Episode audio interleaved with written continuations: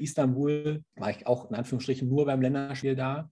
Aber so ein Five-Konzert habe ich auch ähm, nur einmal danach noch gehört in meinem Leben, und zwar als Mario Götze äh, eingewechselt wurde als, als Bayern-Spieler in, in Dortmund.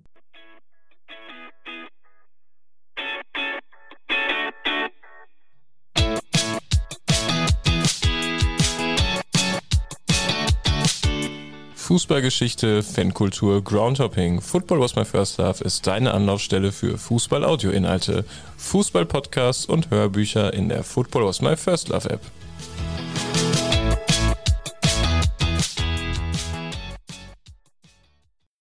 Hallo, hier ist wieder Zumse und nicht Pini. Pini hat mich allerdings gebeten, die Anmoderation für seinen Podcast Football was my first love zu übernehmen. Pini ist der Boss vom ganzen Laden hier und er ermöglicht es mir auch, meinen eigenen Podcast zu veröffentlichen. Der heißt Es war einmal ein Stadion. Hier spreche ich mit einem Gast über ein ganz besonderes Stadion, über das Lieblingsstadion, den Lieblingsground, eben von unserem Gast. Es geht um die Geschichte, es geht um Anekdoten, besondere Spiele, Tipps für das Umfeld und die Anreise und so weiter und so weiter. Das wird bisweilen ganz schön nerdig, aber ich finde es irgendwie ganz cool. Unsere aktuelle Folge ist äh, zusammen mit Pini. Das ist ein Jahresrückblick auf das Jahr 2021. Es ist im Moment zu finden in der App. Ein bisschen untypisch. Typischer sind die Folgen Nummer 35 über den Celtic Park oder die 29 über das Kali von Babelsberg. Ich freue mich, wenn der eine oder andere vielleicht Bock hat, da mal reinzuhören oder sogar mal zu Gast zu sein. Gibt mir ein Feedback. Der Name ist Es war einmal ein Stadion. Dankeschön und nun viel Spaß mit Chefe Pini. Hallo, hier ist wieder Pini mit der neuen Folge von Football Was My First Love. Heute spreche ich wieder mit einem vielreisenden Fußballfan, nämlich mit Robert. Du hast, glaube ich, äh, Groundhopper Light gesagt. Äh, Groundhopper erkennt man ja auch häufig daran, dass sie sich nicht als Groundhopper bezeichnen, sage ich immer. Aber da kommen wir gleich noch zu. Ähm, ja, wer sich noch ein bisschen mehr für Fußballreisen interessiert, der kann in der Football Was My First Love App mal bei Jojo und dem Profcast oder bei der Fußball-Weltreise mit Nils reinhören Heute waren wir da gerade in Haiti, also auch ein spannendes Land.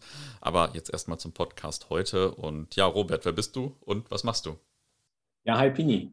Ich bin Robert aus Berlin, bin Groundhopper Light oder Fußballreisender. Ich glaube, ich glaub, die Bezeichnung habe ich hier auch schon öfter mal im Podcast gehört und die trifft, glaube ich, auf mich auch ganz gut zu. Und ähm, unabhängig von meinem aktuellen Wohnort ähm, bin ich Fan und Mitglied äh, von Dynamo Dresden. Mhm. Wie bist du denn ursprünglich mal zum Fußball gekommen oder was war dein erstes Spiel? Wie, wie, wie waren dann so die Anfänge? Genau, und auch äh, an der Stelle sage ich, glaube ich, auch nichts, was wahnsinnig überraschend ist oder was du hier noch nie gehört hast, ähm, sondern da war mein Papa die prägende Figur, mhm. ähm, der aus Dresden stammt und somit war mein erstes Spiel ähm, auswärts tatsächlich, äh, damals am guten alten Bökelberg 1994 ähm, auswärts mit Dynamo. Ähm, ja, aber meine, offen gestanden, meine Erinnerungen daran sind, sind sehr, sehr rudimentär. Ja, Vielleicht noch an die Stufen vom Bökelberg, oder? ja, die hast du als Kind natürlich dann insbesondere in Erinnerung. aber da ist tatsächlich nicht mehr, nicht mehr so wahnsinnig viel da. Mhm. Aber ich kann immerhin sagen, ich äh, habe noch Bundesligaspiele äh, von Dynamo gesehen. Mhm. Ich gehe mal davon aus, ja, ich bin ja ein optimistischer Typ. Ich hoffe auch, dass es nicht die letzten waren in meinem Leben. Ähm, aber ich äh, kann zumindest behaupten, dass ich, dass das so mein, mein Start war des mhm. Ganzen. Wann äh, Dynamo war, war Dynamo das erste Mal eher, das letzte Mal erste Liga bis 95 oder so? Ähm, exakt, exakt. Ja. Ich habe dann, genau, genau, ich habe tatsächlich auch das allerletzte Spiel, das allerletzte Heimspiel im Rudolf-Fabich-Stadion äh, gesehen äh, gegen Bayern. Mhm. Damals knapp 0-1 verloren. Und das ist mhm. so ein bisschen präsenter sehr gedrückte Stimmung, wie man sich vorstellen kann. Und ja, als kleines Kind, ich habe das gar nicht, die, die Tragweite gar nicht umreißen können. Und ähm, so, und dann mit Lizenzentzug, alles, was dann gefolgt ist, war zu dem Zeitpunkt ja also nicht, nicht so klar und schon gar nicht als Kind. Mhm. Äh, Im Vorgespräch haben wir ja über mehrere Vereine gesprochen, die deine Fankarriere begleitet haben oder die du während deiner Fankarriere begleitet hast. Und jetzt sind wir schon äh, mitten in den spannenden 90er Jahren von Dynamo Dresden. Ich glaube, wir machen mal äh, direkt weiter. Seit wann bist du denn dann, also bist du dann immer weiter schon zu Dynamo gegangen, ab der Zeit Mitte der 90er oder ab wann ging das so los? Dass es regelmäßig ja, wurde. Genau wie du sagst. Also Mitte der 90er ging es ja dann wirklich in die, in die Abgründe. Zunächst mal in die damals drittklassige Regionalliga und ähm, dann war es so, dass ich da auch wiederum, man muss aber sagen, relativ sporadisch ähm, auch mit meinem Papa dann unterwegs war. der große Vorteil an dem Abstieg war natürlich, dass ähm, durch die Zuordnung äh, in der jeweiligen Regionalliga, da waren relativ viele Spiele hier im, im, im Berliner Raum. Mhm. Und ähm, die haben wir dann sicherlich das eine oder andere Mal ähm, besucht. Selbst dass ich in, in, also in den Ligen dann äh, in Dresden war, kann ich, kann, ich, kann ich gar nicht behaupten. Ähm, aber das waren schon, war schon ein unglaublicher Schock, ja, wenn du dir überlegst, du spielst dieses letzte Bundesliga-Heimspiel ähm, gegen, gegen Bayern München und hast natürlich mit der Historie von Dynamo auch einen entsprechenden Status. Und dann spielst du hier beim SV Felten mhm. oder bei den Reinickendorfer Füchsen. Oder später, das war dann noch eine Liga tiefer, werde ich nie vergessen, bei Tennis Borussia Amateure. Okay. Also die zweite Mannschaft von TB. Also so, wie, so tief muss man erstmal sinken. Ja. Ähm, aber es, was eben verrückt war, es waren immer, immer, immer Fans da. Klar, ne, dann irgendwann nicht mehr so wahnsinnig viele, aber konntest davon ausgehen, dass jedes Auswärtsspiel hier in der Ecke auch ein, auch ein Heimspiel war. Mhm. Ja, bei den Reinickendorfer Füchsen muss ich natürlich einmal gerade noch lobend den Hamburger erwähnen, den es da gibt. Äh, also zumindest äh, mittlerweile oder vor zwei, drei Jahren, als ich da das letzte Mal war. Äh, also der Hamburger ist bekannt und äh, wirklich sehr zu empfehlen. gut ähm, zu wissen, gut zu wissen. Ja, das ist, äh, also da würde ich auch immer wieder hinfahren und nicht nur wegen des Hamburgers.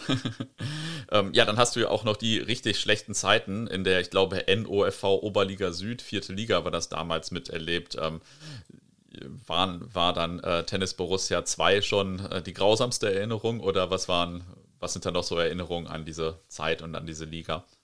Hm, ja, man, man, man muss dazu sagen, dass, ähm, wie gesagt, klar, Mitte der 90er war ich dann das erste Mal mit im Stall mit meinem Papa aber dass ich dann den, den, den Fußball für mich entdeckt habe, war zunächst so der, der erste, das erste Highlight oder der erste, ähm, wie soll man sagen, der erste Moment, der das Ganze ein bisschen geändert hat, war sicherlich die M96. Mhm. Da kann ich mich ganz präsent erinnern, dass man das vom Fernseher entsprechend ähm, ähm, verfolgt hat. Mhm.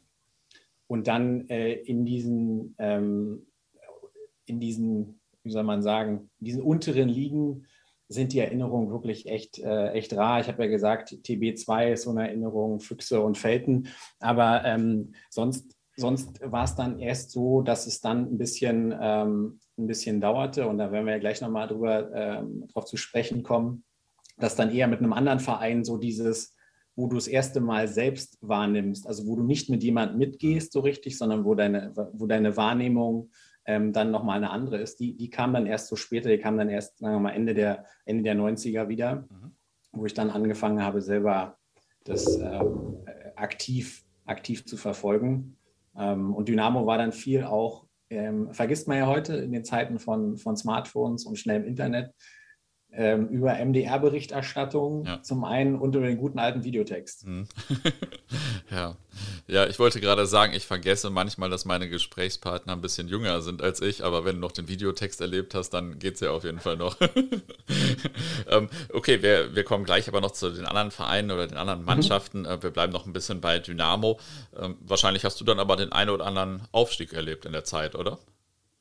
Absolut. Also das ist natürlich, äh, ne, jeder Fußballfan äh, wird das bestätigen können.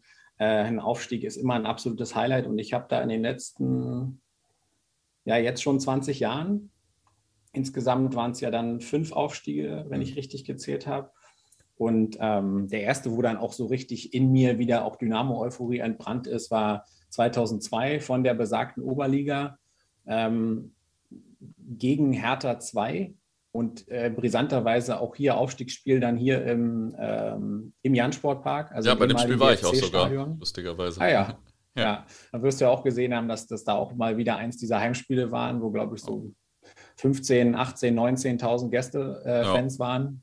Und ähm, sicherlich hatten sich auch noch mal ein paar alte BFC-Klopper äh, eingefunden. Ja, ja, äh, waren mehr BFCer als Hertha-Leute da, glaube ich. So ist es, so ist es, genau, genau. Ja, aber natürlich äh, ein, mega Moment.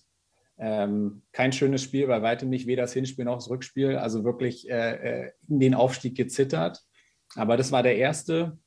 2004 dann der zweite, werde ich auch nie mehr im Leben vergessen, gegen VfR Neumünster ähm, in einem Rudolf-Habich-Stadion, das aus allen Nähten geplatzt ist Also da waren weit, weit, weit über 30.000 Zuschauer und bei weitem nicht so viele erlaubt. Und es waren über 30 Grad. Und ähm, es dauerte sehr lange, bis äh, Jovanovic dann das entsprechende 1-0 gemacht hat und dann der übliche Platzsturm kam irgendwann. Tolle, tolle Erinnerungen, ähm, die sind so präsent, als wäre es gestern gewesen. Ähm, ist so ja auch dann, ein geiler Gegner, ne? VfR Neumünster. also äh, ist jetzt ja, glaube ich, mittlerweile nur noch der zweite Verein oder so in Neumünster. Also auf jeden Fall nicht der, der am höchsten spielt. Und früher hatten die 2000 hatten nicht mal so eine kleine Ultraszene, da waren die legendär. Alle mussten mal nach Neumünster. Ähm, aber ist ja krass, dass die mal bei euch gespielt haben. Ist ja wirklich aus einer ganz anderen Zeit, ne? ja, absolut. Und natürlich. Ähm, ähm, kein Gegner, der ansatzweise auf Augenhöhe war normalerweise. Ne? Aber du bist dann halt in der Drucksituation und ähm, dann äh, dauerte das trotzdem sehr, sehr lange, bis man die Feierabendkicker dann da ähm, geschlagen hatte. Und ähm, ja, war aber, eine, war aber eine tolle Zeit, eine tolle Erinnerung. Und ähm, dann hatten wir uns ja einen Moment in der zweiten Liga etabliert. Dann ging es aber trotzdem ja ein paar Mal hoch und runter. Und äh, der nächste Aufstieg war dann, äh, war dann 2011 auch eigentlich eine Saison, die schon längst abgeschrieben war. Und da haben wir uns dann aber ähm, in die Relegation gestolpert, würde ich mal sagen. Und äh, da war dann äh, einer unserer Lieblingsgegner mit Osnabrück. Ähm, also aus heutiger Sicht kann man das so sagen. Und ähm, ja, da bin ich unter der Woche dann mit dem Zug nach Osnabrück gefahren ähm, und habe den Aufstieg dann ähm, lange Zeit habe ich mich sehr zusammengerissen, weil ich im Osnabrück-Bereich war. Ich habe für den Gästebereich keine Tickets mehr bekommen. Und ähm, ja, und weil ich in Zivil war, war aber ganz interessant, ähm, bin ich danach, als alle Leute dann auf den Platz gerannt sind, bin ich da überhaupt nicht aufgefallen hm. und bin dann so ähm, zwischen den aufgestellten Hundertschaften durchmarschiert und war dann irgendwann auf der Tribüne und habe dann mit der Mannschaft den Aufstieg gefeiert. Mhm. Ähm, deswegen auch eine, eine, kleine und spannende Anekdote, die ich auch so nie vergessen werde. Und ähm, genau, und dann war 2016 wieder ein Aufstieg in Magdeburg. Da war ich leider Gottes im Flieger äh, nach New York. Mhm. Und ähm, da war es aber so, dass wir, das war ja, war ja Dynamo drückend überlegen in der Liga und hätte schon mindestens ein, zwei Spieltage vorher aufsteigen können. Wir waren vorher da beim 0-0 gegen Holstein Kiel, wo auch also sämtliche 100 Prozent da vergeben wurden. Und ich hatte gehofft, dass man da schon aufsteigt, sollte dann nicht sein. Ich habe jedes Mal gedacht, Mann, Mann, Mann, ey, wenn die in Magdeburg aufsteigen, bin ich nicht da. Aber ja, kam dann so. Und ja, und der letzte Aufstieg, äh, nicht so wahnsinnig lange her, ähm, den habe ich mit einigen anderen ähm, im, Vor im direkten Umfeld des Stadions im mhm. Großen Garten ähm, verfolgt. Ah, okay. Ja, nicht schlecht. Also so viele Aufstiege zu erleben, das, äh, das kann man auch nicht bei jedem Verein. Ne? Also äh, nee, bei Arminia absolut. Also sicherlich, also, aber. Nee, wollte ich gerade sagen. Also so ein Aufstieg ist ja immer eine schöne Sache, aber so viele Aufstiege ähm, implizieren ja auch, dass man das ein oder andere Mal abgestiegen ist. Mhm. Also ähm, ich hätte nichts dagegen, ähm, wenn der nächste Aufstieg, wenn er dann irgendwann mal kommt, ähm, wenn da kein Abstieg mehr dazwischen war. Ich habe ja äh, vor langer Zeit mal in Bielefeld studiert und dann gab es am Anfang so eine Stadtführung und da hieß es dann auch so, hier, hier ist es so alle zwei, drei Jahre die Bundesliga-Aufstiegsfeier. und das war zu der Zeit ja auch wirklich so. Also sehr schön, Absolut. wenn man Aufstiegsfeiern mag, aber äh, nicht so gut, wenn man gern, auch nicht so gerne absteigt. Absolut. Ähm, ja, es waren ja auf jeden Fall, ähm, welcher Aufstieg war vielleicht der schönste eigentlich? Ehrlicherweise ganz, ich, ich würde fast sagen, der 2004, hm. weil, weil man nach so langer Zeit dann endlich wieder zurück war im, äh, im, im, Profifußball. Und das war ja auch ähm, äh, eine Zeit und die kam ja auch danach noch. Man muss ja sagen, dass äh, das Dynamo ja ähm, regelmäßig kurz vorm Ausstand ähm, und äh, dass da auch sehr, sehr regelmäßig ähm, die, die sehr, sehr intakte äh, Fanbase überhaupt dafür gesorgt hat, dass es den Verein heute noch gibt. Mhm. Und ähm, 2004, wie gesagt, damals Christoph Franke, ähm, das war, glaube ich, so ein Gamechanger in der, in der Entwicklung ähm, des Vereins auch. Und ähm, deswegen vielleicht auch der, der emotionalste oder der noch am präsentesten in Erinnerung ist. Weil wenn man sich überlegt, wo der Verein da vorher rumgedümpelt ist, dann ähm, ähm, ist es klar, was das damals ausgelöst hat. Mhm. Ähm, du sagtest gerade schon, immer mal wieder vor, äh, vor dem Ende, ja, dass der Verein immer mal wieder vor dem Ende steht. Ähm, gibt ja auch gelegentlich mal so DFB-Urteile, ähm, also Punktabzüge oder was auch immer alles. Ähm, wie, äh, wie stehst du denn zum DFB so in der Hinsicht als Dynamo-Fan? Ja, also ähm, ist ein schwieriges Thema, glaube ich. Ähm, also ohne Frage sind da ähm, Dinge passiert in der Vergangenheit, ähm, die schon mehr als fragwürdig ähm, waren und ähm, weswegen man auch ähm, die ablehnende Haltung äh, des DFB ähm, von, äh, nee, andersrum, die ablehnende Haltung gegenüber dem DFB von großen Teilen der, äh, der Anhängerschaft absolut nachvollziehen kann. da gibt es einige Sachen, wo man sich schon fragt, äh, ob da überall mit dem gleichen Maß gemessen wird. Und ähm, jetzt könnte man das fast ganz groß aufmachen und darüber diskutieren, ähm, wie sinnvoll Kollektivstrafen sind ähm, oder ähm, ob das auch immer alles entsprechend so, so äh, recherchiert worden ist. Ähm, die Antwort ist, denke ich, äh, eher nein. Mhm. Ähm, auf der anderen Seite äh, muss man aber auch sagen, macht sich der eine oder andere vielleicht aber auch in so einer Opferrolle ganz gern gemütlich. Und das ist auch, das ist auch ein bisschen äh, Teil der Wahrheit. Ähm, also was das, äh, das Image des Vereins an vielen Stellen auch negativ prägt, ja, ist natürlich die mediale Berichterstattung. Und ich war schon bei einigen Spielen, wo ich danach die mediale Berichterstattung gelesen habe und dachte, okay, bei welchem Spiel wart ihr denn? Mhm. Ähm, das ist sicherlich was, aber schon alleine aus ähm, beruflichen Gründen kann ich sehr, sehr gut einschätzen, ähm, woher das kommt. Und natürlich verkaufen sich so eine Schlagzeilen ähm, immer besser. Ähm, aber in äh, Bezug nehmend auf den, äh, auf den, auf den DFB, nochmal, da sind, äh, also, da sind in der Vergangenheit viele Entscheidungen getroffen worden, äh, die absolut fragwürdig sind und die, die eine ablehnende Haltung absolut auch gerechtfertigen. Aber ähm, manchmal wird sich heutzutage dann auch ein bisschen, äh, ein bisschen zu einfach, zu einfach gemacht, ähm, äh, was, die, was die Opferrolle angeht. Hm. Was waren denn so abseits von den Aufstiegen vielleicht deine Highlights mit Dynamo? Ups, äh, da gab es auch ähm, einige. Mhm. Also würde ich sagen, ich ähm, da muss ich wirklich mal kurz in mich gehen. Ich, also natürlich gibt es prägende Auswärtsbewegung, äh, Auswärtsbegegnungen. Ja, also ich denke so an die Spiele in München bei 1860 mhm. im, äh, in der Allianz Arena mit über 20.000. Das, das, ist der helle Wahnsinn. Ähm, ähm, oder jetzt, ich glaube, es ist auch so ziemlich aus, aus Fansicht das letzte ganz, ganz große Highlight gewesen, denke ich, 2019 hier in Berlin im Olympiastadion. Pokalspiel bei Hertha, ich glaube 30.000, wenn nicht mehr, schwarz-gelbe, also ähm, sensationell. Und ähm, generell gab es, glaube ich, schon ein paar gute, gute äh, Pokalbegegnungen auch mit Dynamo und äh, auch da sticht, glaube ich, eins raus also jetzt in der jüngeren Vergangenheit zumindest, ähm, war das äh, Pokalspiel gegen Rasenballsport 2016. Ähm, und ähm, also da hat natürlich auch alles zusammengepasst, der, der, der Spielverlauf, aber was da für ein, für ein Feuer in dem Stadion war. Und ich glaube, was es da besonders gemacht hat, ist, dass da nicht nur mh, der K-Block, äh, der, der immer entsprechend Gas gibt und der immer da ist, sondern dieses ganze Stadion förmlich explodiert ist. Und da gab es damals noch das Motto und alle in Gelb. Und da haben sich auch wirklich alle dran gehalten.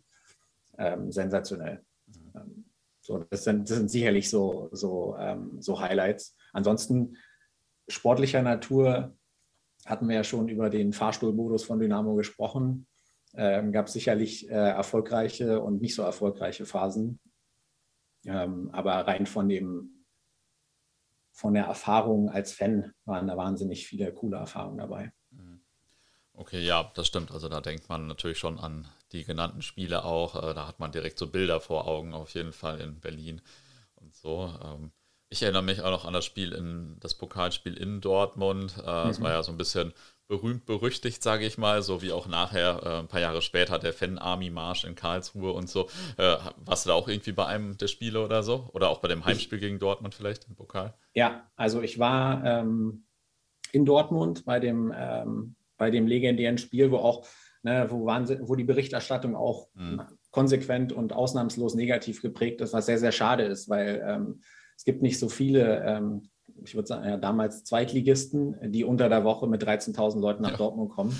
Total. Ähm, absoluter Wahnsinn und von der Stimmung her auch gut. Aber da, das war auch so eine Sache, wo, wo vieles in viele Richtungen ähm, nicht gut gelaufen ist, ähm, ja, wo sich sicherlich einige Leute äh, der Anhängerschaft von Dynamo nicht ganz rausnehmen können in der Verantwortung. Aber ähm, und das ist ja, das wirst du ja auch sehr gut kennen, ähm, auch die, auch was, was die Polizei dann so in Dortmund äh, dazu beigetragen hat, ähm, dass äh, also, also was da an also um es ganz konkret zu machen, da ist, da ist Pfefferspray in, äh, äh in Massen, in Blöcke ähm, gesprüht mhm. worden, wild gesprüht worden, wo Frauen, Kinder, Familien und wirklich auch ähm, normale Fans fernab von jeglicher Gewalt waren, ähm, ohne, ohne das dann, äh, also ohne jegliche Vorankündigung oder ohne dass es wirklich nachvollziehbar war.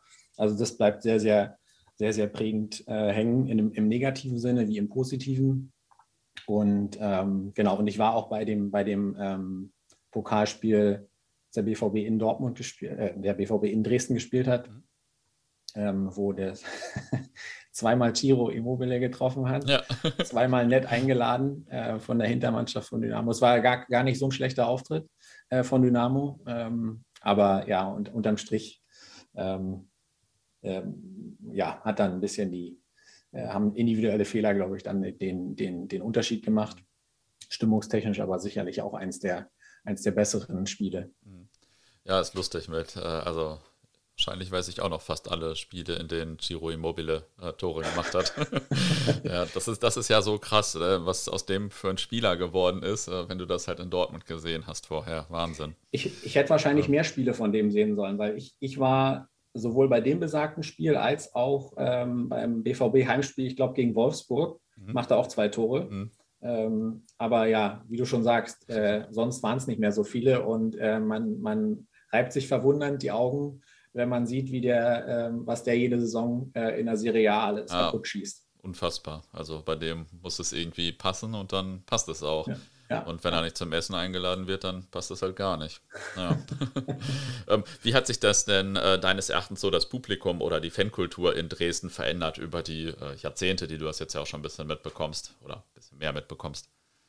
Mhm. Also man muss natürlich sagen, dass ähm, die, äh, die Gründung der Ultras Dynamo ähm, jetzt, ich glaube, ihr habt jetzt gerade 21-jähriges ähm, Jubiläum ähm, schon dazu beigetragen hat, dass die, dass die Fanbase, die Fankultur, wenn man jetzt mal wirklich die, die äh, negativ konnotierte Wahrnehmung von Dynamo dominiert von medialer Berichterstattung, wenn man das außen vor lässt, sagen die ganz, ganz viele Leute, wow, was ein geiler Verein und was mhm. für geile Fans und was für verrückte Fans. So, und das ist natürlich ähm, sehr, sehr stark geprägt ähm, durch, die, durch die Ultras Dynamo und die, durch die, durch die ähm, Fanbase generell aber auch, unabhängig von den Ultras und natürlich auch die Historie. Und ähm, so dass ich sagen muss, was jetzt so Veränderungen angeht, ähm, klar, immer, hast du immer mal Schwankungen drin, aber man muss sagen, dafür, dass der Verein auch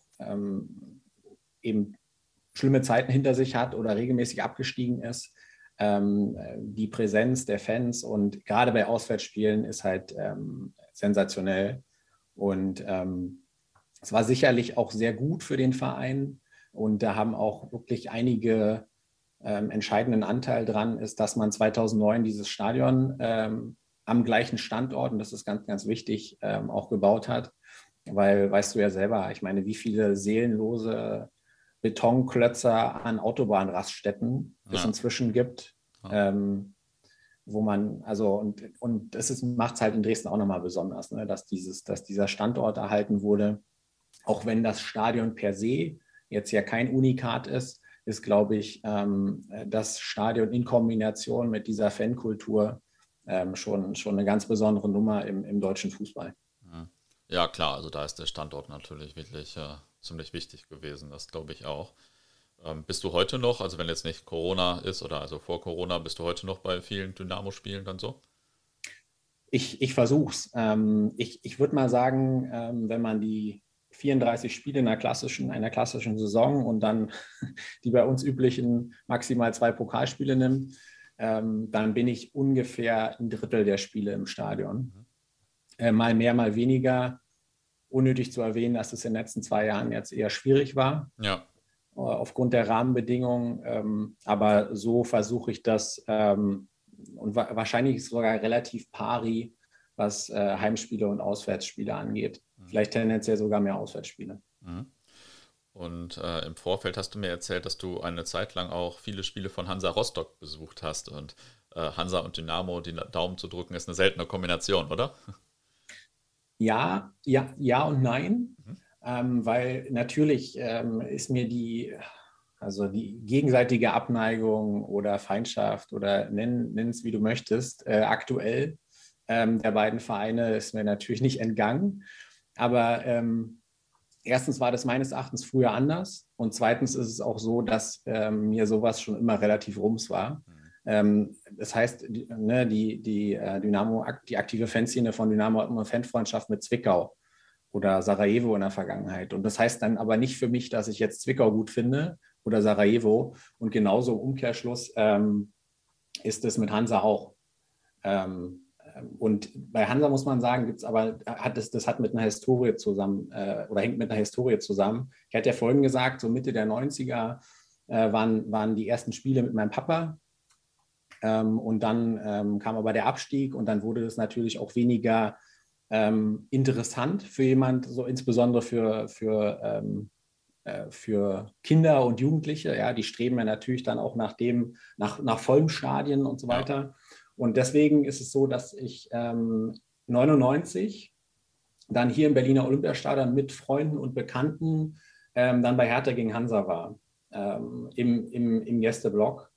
Ähm, und das hat mich so geflasht, ähm, also hat mich so mitgenommen, habe ich gedacht, geil, super. So, und so ist das eigentlich dann so ein bisschen entstanden. Und man muss ja auch sagen, und das vergessen heute, glaube ich, auch viele, ähm, dass Hansa lange Zeit der einzige Bundesligist war oder die einzige Mannschaft war, die sich in der Bundesliga wirklich etabliert hat äh, von den Mannschaften aus der ehemaligen DDR. Und deswegen hat im Prinzip eigentlich ähm, ganz, der ganze Osten Hansa die Daumen gedrückt. Ja, also ähm, und Hansa-Heimspiel waren die Autobahnen regelmäßig voll.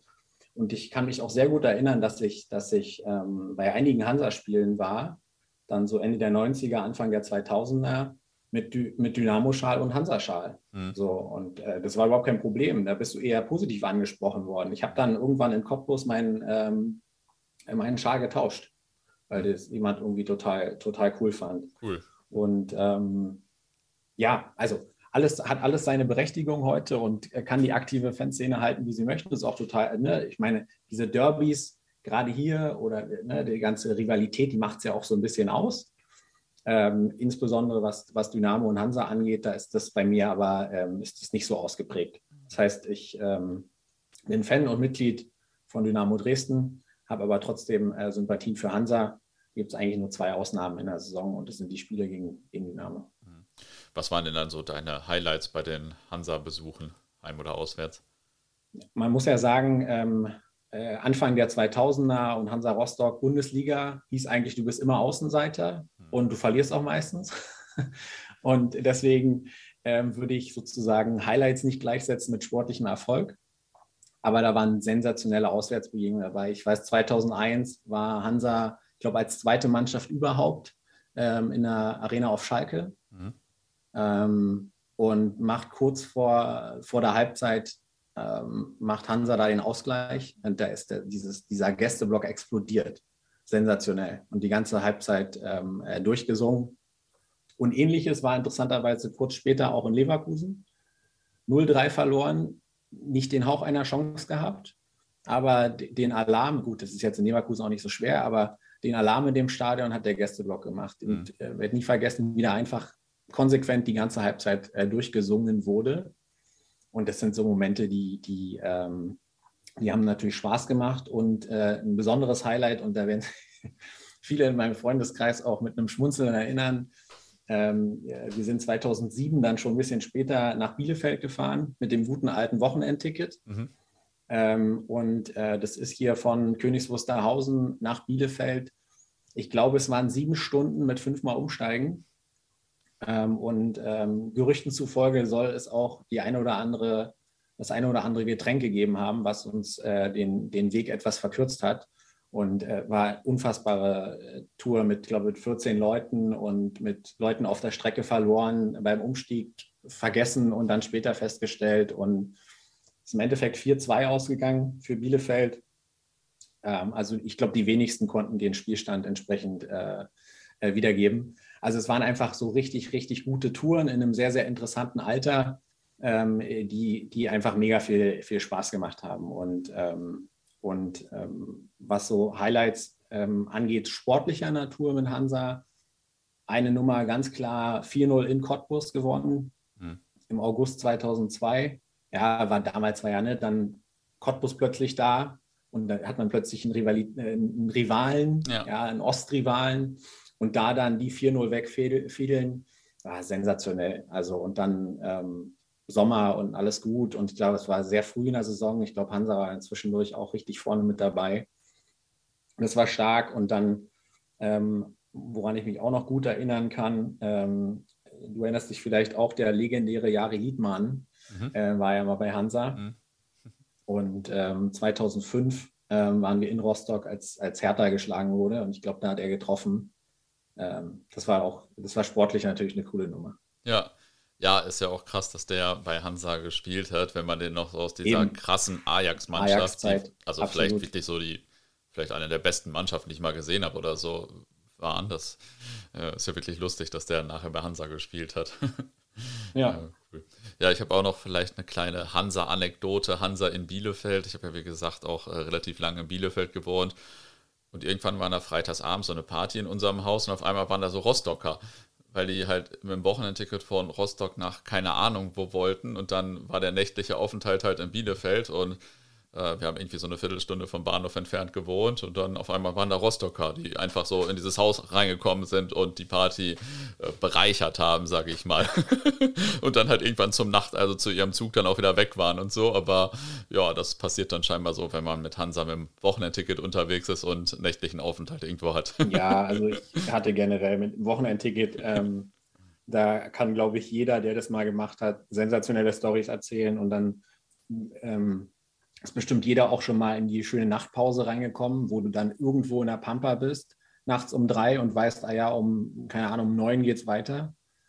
Ähm, ja, da waren schon, waren schon äh, schöne, schöne Geschichten dabei. Ja, gerade Hansa ist da schon relativ bekannt für.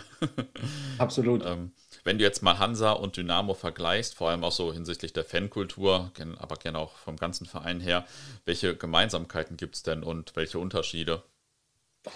Auch eine, eine glaube ich, eine schwierige und durchaus auch komplexe ähm, Frage. Also die, die Fankulturen äh, zu bewerten, was ist da jetzt besser oder schlechter, würde ich mir gar nicht anmaßen wollen, sondern das würde ich gerne den Leuten überlassen, die auch näher an der aktiven Fanszene dran sind. Was, glaube ich, beide ähm, Vereine ausmacht, ist natürlich eine unglaubliche Nähe und alles für den Verein geben. Ähm, also dieses und, und natürlich, äh, das ist, äh, das ist auch ein bisschen Fluch und Segen zugleich, das Neigen zu Extremen, mhm. ähm, würde ich mal sagen. Ja, also ähm, äh, aus, Hansa auswärts, Dynamo auswärts ist immer berüchtigt, ist immer laut, ist immer explosiv. Ähm, das ist sicherlich ähm, äh, was, was, was äh, beide, beide Vereine eint. Natürlich auch die, ähm, die Historie, beide ähm, aus der ehemaligen ähm, DDR stammend und dann die beiden großen Mannschaften, die damals quasi dann auch in die Bundesliga, ähm, also aufgestiegen sind, das ist das falsche Wort, aber die beiden, die ersten beiden Vereine, die noch Bundesliga spielen durften, ähm, sicherlich ein Faktor. Und ähm, ich glaube auch, dass die Fanszenen in Dresden und in Rostock prägend für den Verein waren und sind und anders auch als in anderen Vereinen. Und also die Dominanz der, der Fans auch in, in Entscheidungen des Vereins hinein ist sicherlich was, was ähm, ich würde mal sagen, zu großem Teil positiv zu bewerten ist, was sicherlich aber insbesondere auch teilweise dann in Rostock, wie gesagt, ich kann mir nicht hundertprozentig ein Urteil erlauben, weil ich nicht nah genug dran war, aber auch zwischendurch mal dazu geführt hat, ähm, ähm, dass der Verein ein bisschen auch in, in, in Schieflage war, sicherlich. Und ähm, genau, und das ist sicher, das sind sicherlich Komponenten, die, die, ähm, die beide Vereine ein. Unterm Strich kann man sagen, ähm, zählen schon zu den spannendsten ähm, äh, Fangruppen äh, in Deutschland auch. Ähm, also beide Vereine ganz sicher. Und ja, genau. Mhm. Und dann hast du gesagt, du drückst äh, auch ein bisschen Borussia Dortmund die Daumen, oder? Ja, das ist tatsächlich so ähm, auch früh gewachsen.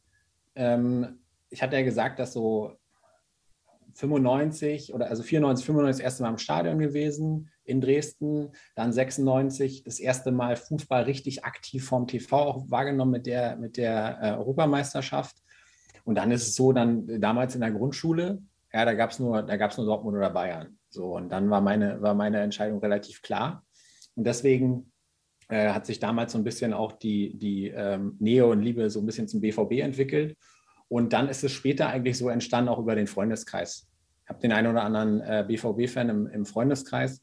Und ehrlicherweise ist ja auch, ähm, ähm, waren ja sowohl wohl, ähm, Hansa als auch ähm, Dynamo immer weit weg von den, von, von den ähm, richtig, richtig äh, dicken Pötten in der, in der Bundesliga. Und äh, gerade aktuell, wo alle irgendwie langsam mehr oder minder ermüdet sind von der langweiligen Liga und zigmal hintereinander Bayern äh, Meister. Es ist ja irgendwie ganz schön, wenn man zumindest zu einem Verein eine gewisse, äh, gewisse Nähe verspürt und denen die Daumen drückt und hofft, dass wenigstens die irgendwann endlich mal die, ähm, die Bayern kippen.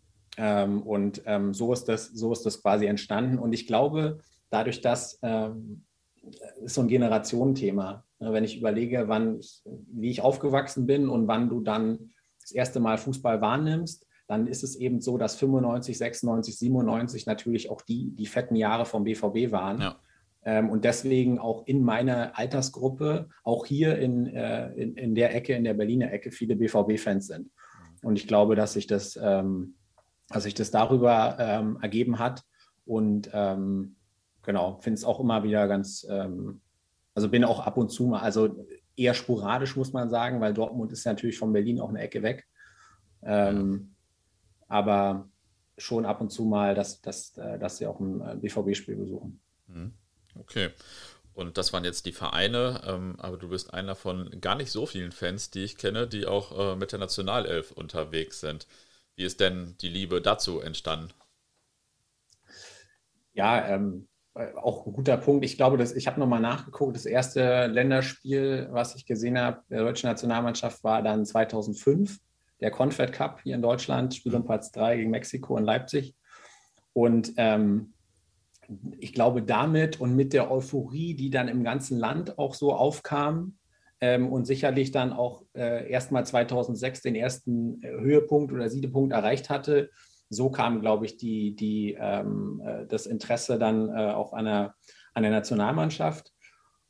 Und später, oder ich sage mal so, man, man, muss da, glaube ich, ein bisschen unterscheiden. Während du ähm, bei, bei den vorgenannten Vereinen, insbesondere bei Dynamo, ja nicht immer ähm, dahin gehst wegen des äh, sportlich attraktiven Fußballs. Ja ist es bei der Nationalmannschaft ähm, schon ein bisschen so, ja, dass du, dass ich da auch hingegangen bin, äh, weil, weil es einfach auch dann, dann attraktiv war, während die Stimmung alles andere als attraktiv war oder ist. Aber wie gesagt, wenn man ein bisschen zurückguckt, 2005 mit dem Confed Cup oder dann auch 2006, wenn man sich überlegt, was dann hier in dem Land los war und wie da auch die Stimmung in dem, äh, in dem Stadion war, auch bei den, bei den Heimspielen, ähm, dann war das natürlich eine, eine andere Nummer. Und ansonsten ist es so, dass die, ähm, dass ich die Nationalmannschaft, soll man sagen, quasi viel dazu benutzt habe, also mit, mit der Nationalmannschaft ähm, ähm, Länderpunkte zu machen, Städte zu erleben. Das, also da geht es dann quasi so in das, mit der Nationalmannschaft ging es dann so ins, ins, ins Groundhopping hinein. Man kann sagen, so glaube ich, ab, ab 2007. Ah, okay. Ja, ich bin ja, ähm, ich will das nicht immer so raushängen lassen, aber man hört das wahrscheinlich ein bisschen, dass ich bei der Nationalmannschaft äh, nicht der größte Freund bin oder so, aber ich habe natürlich auch leicht reden, weil ähm, bei Borussia spielen natürlich schon viele Top-Spieler. Wenn ich jetzt Fan eines Zweit-, Dritt-, Viertligisten wäre, dann wäre zumindest früher die Nationalmannschaft natürlich auch sehr attraktiv gewesen, auch für internationale Reisen. Das hat man jetzt ja äh, bei Dortmund oder Bayern hat man ja so schon genug internationale Auswärtsspiele. Ne? Also, ähm, ja, ist eigentlich ein guter Punkt. Das ist ähm, halt was anderes. Wahrscheinlich. Also wenn ich jetzt ähm, wenn Dynamo jetzt ähm, wie, früher regelmäßiger Gast im Europapokal gewesen wäre und du mhm. regelmäßig mit, mit deinem Verein auswärts in alle möglichen Länder reist, ähm, was ich auch irgendwie so ganz, ganz naiv immer noch hoffe, dass es irgendwann mal wieder möglich ist. Union ist so ein bisschen mein Hoffnungsschimmer, mhm. weil da, da geht es ja auch. Ähm, klar, dann äh, wäre das, wär das ähm, sicherlich so, ähm, wäre wär das vielleicht auch eine andere Wahrnehmung gewesen. Aber ich habe ähm, generell der, der Nationalmannschaft gegenüber nie, nie so eine wirklich ablehnende Haltung ähm, entwickelt. Mhm. Man muss dazu sagen, ja, dass die, also ähm, also insbesondere einige Testländerspiele, die waren vom Fernseher schon nicht zu ertragen. Und da will ich mir gar nicht vorstellen, was gewesen wäre, wenn ich im Stadion gewesen wäre. Und ähm, inzwischen ist auch der, sind auch Heimspiele im Stadion ein Totentanz. Mhm. Ähm, das ist schon, schon, äh, also da gehst du nicht ins Stadion wegen der, wegen der guten Stimmung mitnichten. Mhm. Ähm, ja, ich ziehe mal eine Frage vor. Was glaubst du eigentlich, warum die Nationalmannschaft so, ich meine, Stimmung im Stadion ist das eine, aber auch so in der gesamten Wahrnehmung eigentlich so völlig verfallen ist? So. Dass also wirklich viele Leute hm. auch zum Teil einfach gar nicht wissen, dass morgen die Nationalmannschaft spielt oder gegen wen die spielen vor allem. Also ich glaube ganz ehrlich, dass das ein sehr vielschichtiges Thema ist, dass man jetzt nicht sagen kann, ähm, das liegt an einer Sache oder an, an zwei Sachen. Also was ich ja immer wieder höre, das liegt am Fanclub Nationalmannschaft, weil der von Coca-Cola gesponsert wird. Oder es liegt an Oliver Bierhoff. Oder es liegt an Jogi Löw in der Vergangenheit. Ich, ich glaube, es ist tatsächlich ähm, ähm, ein Konglomerat aus vielen Dingen. Also zum ersten ähm, nach 2006 mit der, mit der sozusagen mit der ersten Euphorie wieder für die Nationalmannschaft ähm, und danach einfach unfassbar attraktiven Fußball auch und erfolgreichen Fußball. Machen wir uns nichts vor. Jedes Turnier, ähm, ähm, bei jedem Turnier sammeln sich natürlich auch die, die Erfolgsfans, also die Leute, die einfach sich sonst nicht interessieren, aber natürlich bei einem bei einer, bei einer Großveranstaltung wie einer EM und einer WM dann auch da sind. So, und die waren halt, muss man sagen, ja seit 2006 bis 2018 ähm, ausnahmslos erfolgreich mit dem absoluten Highlight 2014. Mhm. so, und wenn du ganz oben bist, kannst du eigentlich auch nur fallen. So, und dann sind sicherlich, äh, also gab es insbesondere nach dem WM-Sieg 2014 auch den einen oder anderen Arroganzanfall, äh, der sicherlich nicht zuträglicher, nicht zuträglich war, ähm, Fannähe zu schaffen. Ähm, eine Komponente, dann äh, in Deutschland sehr, sehr viele aktive Fanszenen, aber sehr, sehr fokussiert auf den Verein. Das heißt, du hast es hier nicht so, wie du es in manchen anderen Ländern hast, dass du dich bei der Nationalmannschaft triffst und dann zusammengestanden wird. Ähm, also die auch auswärts ist es jetzt eher sehr familiär. Also du hast, du triffst immer mal wieder die gleichen Gesichter, aber es sind eher so, so ja, also so äh, meistens Herren gesetzteren Alters, mhm. ähm, die du da triffst, mit denen du auch dich super gut unterhalten kannst. Aber ähm, rein stimmungsmäßig rutscht ab und zu mal Mexiko raus oder ein super Deutschland und das war's. Mhm. Also das, das ist natürlich nicht, hat nicht nichts mit, mit, mit aktivem Support zu tun. Ähm, aber wäre ganz, wäre eigentlich ganz spannend, weil ich glaube, wenn ich jetzt Nummer 19 wäre, wäre das irgendwie ein Thema, wo ich Bock hätte, das irgendwie voranzutreiben, wie auch immer. Ähm, aber ja, ist ein bisschen, ist eigentlich ein bisschen, bisschen schade. Ähm, aber ich glaube, wie gesagt, es sind, sind die Komponenten, äh, die damit zusammenhängen und Arroganzanfälle, schlechte Entscheidungen, unfassbar desaströse Freundschaftsspiele ähm, und dann aber auch einfach eine gewisse Sättigung. Ja, die Leute sind einfach, waren einfach dann irgendwann satt oder sind es vielleicht auch. Mal gucken, ob jetzt ähm, mit einem anderen Bundestrainer, mit Hansi Flick und einem ähm, sicherlich auch ähm, dann einer anderen, anderem Drive wieder dahinter, ähm, da vielleicht nochmal ein bisschen bis in eine andere Richtung ähm, äh, gehen wird.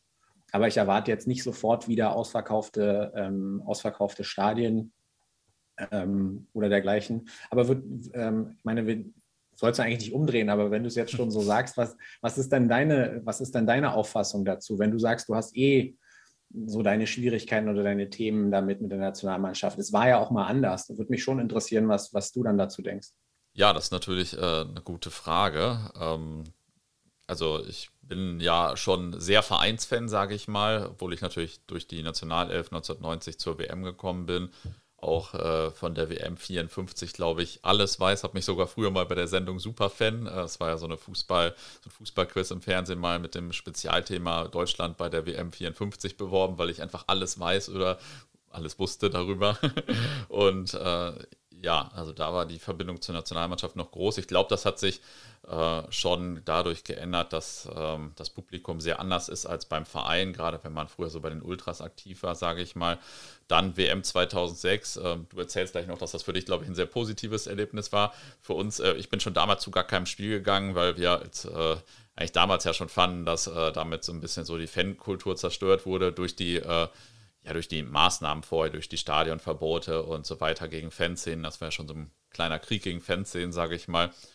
Ja, aber ähm, da kommt dann natürlich vielleicht auch, also ich gucke ja sonst auch allgemein mittlerweile total wenig Fußball im Fernsehen, sondern gehe lieber so auf den Sportplatz. Ähm, ja, weil es halt einfach unfassbar viele Spiele gibt. Ne? Und wenn, wenn ich mir, wenn ich die Option habe, in einer Woche 30 Spiele im Fernsehen zu gucken, dann würde ich mir wahrscheinlich äh, nicht unbedingt ein total irrelevantes Länderspiel angucken ähm, und schon gar nicht hinfahren, sondern dann im Fernsehen wahrscheinlich sogar irgendwas aus England gucken oder so und ähm, sonst halt lieber ins Stadion gehen. Also da, da ist auch einfach, ist auch einfach total langweilig. Viele, also ist so von der Paarung her schon sehr viele langweilige Spiele dabei. Und letztens äh, sprach ich übrigens mal darüber mit äh, Klaus Fischer, also dem äh, großen Stürmerstar eines anderen Ruhrgebietsvereins. Und er sagte, ähm, das ist ja, äh, dass es ja damals auch viel mehr, viel bessere gute oder viel mehr gute deutsche Spieler gab, einfach. Weil in der Bundesliga du hattest irgendwie zehn Top-Stürmer und so weiter und so fort. Und da hat man sich vielleicht äh, schon mehr mit identifiziert, weil mehr Leute aus der Bundesliga in Frage kamen und weil es einfach mehr Top-Spieler gab. Und er, seine Meinung war so ein bisschen, ja, es ist für den Nationaltrainer natürlich auch schwierig, weil es gar nicht mehr so viele gute deutsche Spieler gibt. Also in der Spitze gibt es wahrscheinlich schon ein paar, aber vielleicht gibt es jetzt nicht irgendwie zehn Mittelstürmer, die du aufstellen könntest oder so. Und da hat er wahrscheinlich ein bisschen recht, dass man sich früher, dass man früher einfach einen Haufen Spieler hatte, mit denen man sich identifizieren konnte und das ist jetzt vielleicht ein bisschen weniger, auch in meinem Verein. Ähm, da fiebert man dann ja vielleicht, also freut man sich vielleicht auch mehr über Spieler, die aus keine Ahnung wo kommen und hat dadurch natürlich nicht mehr den Bezug zur Nationalmannschaft, wie vielleicht früher mit Matthias Sammer oder äh, keine Ahnung wem. Und da ist auch, glaube ich, viel verloren gegangen. Also da gibt es eine ganze Menge Faktoren, glaube ich, warum die Nationalmannschaft, dann DFB an sich ist natürlich auch noch so ein Thema, also warum die Nationalmannschaft jetzt morgen spielen könnte, ohne dass ich davon wüsste überhaupt. da gibt es viele Faktoren. Weil man dann natürlich auch sagen muss, ähm, ne, Spieler eben, also sagen wir mal Legionäre, ähm, 90, die WM 90, ja, da war die Mannschaft ja auch geprägt von, von Legionären. Ähm, und eigentlich ist es ja jetzt eher eine Anerkennung, wenn ein, Toni Kroos oder ein Sami Khedira oder ein Mesut Özil damals in der Vergangenheit so die, die so sicherlich prägende Figuren der 214 er Mannschaft waren, ähm, im Ausland gespielt haben. Aber wie gesagt, ich glaube, da sind wir uns total einig, dass es eine Komponente aus ganz vielen ist. Ja. Das würde er wahrscheinlich auch ja. so sagen. Nur er würde sagen, in der Bundesliga gab es dann noch 40 andere Top-Mittelfeldspieler. Mhm. Ähm, mhm. Also jetzt mit damaligem Niveau der 70er. Und das ist heute vielleicht nicht mehr so der Fall, weil es vielleicht gar nicht mehr 40 äh, deutsche, also Spieler, die in der deutschen Nationalmannschaft spielen könnten, äh, auf der und der Position oder im Mittelfeld oder so in der Bundesliga gibt und so. Ähm, in der Spitze ist das sicherlich immer noch mit den Legionären und so, dass die dann, das war ja ab 1990 auch so, da gebe ich dir recht. Ja, ist auf jeden Fall ein äh, schwieriges Thema und da ist auch schwierig, die Zeit zurückzudrehen, sage ich mal. Ja, absolut, absolut. Ähm, da ich bin auch sehr gespannt, in welche Richtung sich das in Zukunft bewegt. Ja. Ähm, erzähl mal ein bisschen von der WM 2006, äh, bei der ich schon kein Spiel gesehen habe, bei einer, eigen, bei einer WM im eigenen Land. Das ist ja eigentlich auch schon richtig absurd, aber ach, ich glaube, wir waren damals äh, schon ein bisschen anti, sage ich mal. äh, aber du warst da als Volunteer dabei, oder? So ist es. Nee, also auch der, um den Punkt, ne, dieses Thema, sagen wir mal, Säuberung, ja, und äh, bewusstes Ausgrenzen von aktiven Fanszenen oder ähm, als vermeintlich gefährlichen Fangruppen. Also das ist natürlich was, was ähm, äh, wo ich dann nachvollziehen kann, dass man da eine andere Perspektive dazu hat. In meinem Fall war es so, ich war ähm, äh, Volunteer hier in Berlin ähm, und war in der, in der sogenannten FIFA-Fanbotschaft. Da gab es zwei. ähm, ein, eine hier im jetzigen Bikini-Haus und eine damals tatsächlich auf der äh, legendären Fanmeile. Mhm. Und ähm, die hat eigentlich eine ähnliche Funktion gehabt wie ein Tourismusbüro in Kombination mit den spezifischen Belangen, die ein Fußballfan so hat. Insbesondere ein, ein ähm, Fußballfan, der eben aus dem Ausland zur WM hier anreist. Und ähm, da waren wahnsinnig tolle internationale Begegnungen. Ich ähm, kann mich erinnern, dass die äh, dass mexikanische Fans äh, bei mir in der in dieser Fanbotschaft erfahren haben, dass sie jetzt Tickets fürs Achtelfinale äh, bekommen und die sind komplett ausgekreist, haben da eine Party gefeiert. Ich habe dann mit dem ähm, äh, einem Mexikaner auch noch mein Trikot getauscht und so und da war eine ganze Menge von diesen, äh, von diesen positiven Erfahrungen einfach mit, mit Fußballfans aus aller Welt. Und ich glaube, das ist das, was mich heute auch immer noch an einer Fußball-Weltmeisterschaft oder an einer Europameisterschaft reizt. Trotz all der Begleitumstände, trotz ganz, ganz vieler Dinge, die ich auch nicht gut finde äh, und Entwicklungen, die ich nicht gut finde, dass das ist, sind, sind das immer die Komponenten, die auch selbst bei den letzten Turnieren, also auch, auch 2018 und selbst auch in diesem, äh, ähm, im letzten Jahr, ähm, die, die ein Stück weit prägend waren. Mhm. Ja, kann ich nachvollziehen und sehe ich dann ja auch immer so bei den Bildern, wenn ein paar von meinen Kumpels da unterwegs sind oder so. Und auch 2006, ich habe letztens nochmal ein Bielefeld-Fanzine gelesen, wo der äh, Kollege aus Spenge mit der Spenge-Fahne ähm, über die WM 2006 geschrieben hat. Der hat ja, glaube ich, jeden Tag ein Spiel gesehen und so weiter. Und mhm. dann hat er äh, weiß gar nicht, ob das das Finale war oder so, wo er keine Karte hatte und Franz Beckenbauer ihn getroffen hat oder so und ihm eine besorgt hat oder so. Dass er, also, wenn man das liest, ist das natürlich schon richtig geil und dann denke ich auch schon, Mann, Pini, was hast du da denn gemacht? ähm, aber äh, ja, irgendwie verpenne ich dann die Turniere. ähm, bist was, du denn vor. In 2024? da hast ja, ja nochmal die Chance. ja, also habe ich mir noch gar keine Gedanken drüber gemacht, was auch schon irgendwie wieder alles heißt, aber ja, da kann ich, ja. also keine Ahnung, machen wir dann mal Gedanken, wenn es soweit ist. Aber äh, ja, ja habe ich jetzt noch auf jeden Fall noch keine jahrelange Vorfreude. ähm, bist du denn vor allem bei äh, den Turnieren mit der Nationalelf unterwegs oder auch bei den normalen Heim- und Auswärtsspielen? Mm, also, so, also ich würde das, ich muss das ein bisschen mit äh, in der Vergangenheit beantworten. Mhm. Ich war auch außerhalb der Turniere mit der Nationalmannschaft unterwegs und da aber vorrangig auswärts. Und ähm, da waren wirklich auch richtig coole ähm, Touren dabei. Und da ist es dann, äh, da ist es dann nicht so, dass nicht nur das Spiel an sich, nicht die 90 Minuten, sondern die ganzen, die Trips, die wir drumherum gemacht haben. Ja, also äh, sicherlich bis heute irgendwie ein sehr cooles Erlebnis war 2007 in Wembley mit einer absoluten Rumpftruppe ähm, dann da ähm, 2-1 äh, zu gewinnen. Hat Christian ähm, Panda da das Tor geschossen? Ja, ich, ich exakt, exakt. Unglaublich, aber ja. Ja, ist, ähm, den verbindet man ja jetzt ja nicht zwangsläufig, oder jetzt schon, aber grundsätzlich vielleicht nicht mit äh, einem Treffer im Wembley-Stadion gegen England. Ne? nee, nee, absolut nicht. Also genau, also das sagt ja auch einiges aus über die Begegnung, ja, aber dann auch dieses, ne, die, die ähm, Rivalität auch zwischen den deutschen und den englischen Fans, aber nicht so, dass die sich jetzt da gegenseitig permanent auf die Glocke gehauen haben, mhm. sondern so eine, ja, so ein so eine Rivalität, wie sie eben, wie sie eben da ist, aber ähm, äh, war unglaublich, äh, unglaubliches, Ergeb äh, unglaubliches Erlebnis und glaube ich, das war auch so ein bisschen der Start, würde ich sagen, ähm, wo ich angefangen habe, Dinge zu tun, die andere als Groundhopping bezeichnen würden. Mhm. Und ähm, ansonsten, wir waren aber auch, wir haben wirklich viele Touren gemacht, Brüssel, Warschau, Dublin, Belfast, Budapest, Istanbul, Göteborg, Tiflis, ähm, oder jetzt, jetzt tatsächlich relativ aktuell, im November war ich auch in Jerewan. Mhm. Ah, okay.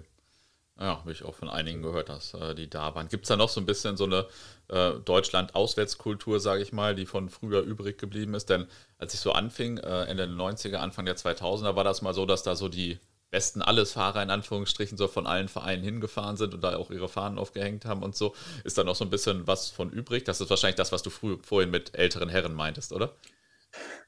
genau, ja, also ne, genau die, die, ähm, äh, die eine oder andere Fahne, die man äh, bei jedem Länderspiel sieht. Ähm, die, die Jungs sind auch weiterhin noch da und ähm, ich kenne auch den einen oder anderen, insbesondere dann von der Sektion Mitteldeutschland, die auch viel fahren. Ähm, und deswegen, wie gesagt, es ist einfach, ähm, wie soll man sagen, einfach nett, ähm, Äh, ähm, und mehr aber auch nicht, äh, was, mhm. was, was zumindest die, die, die ähm, Fanbase oder was das, das Stadionerlebnis als Fan angeht. Ähm, das ist tatsächlich relativ wenig.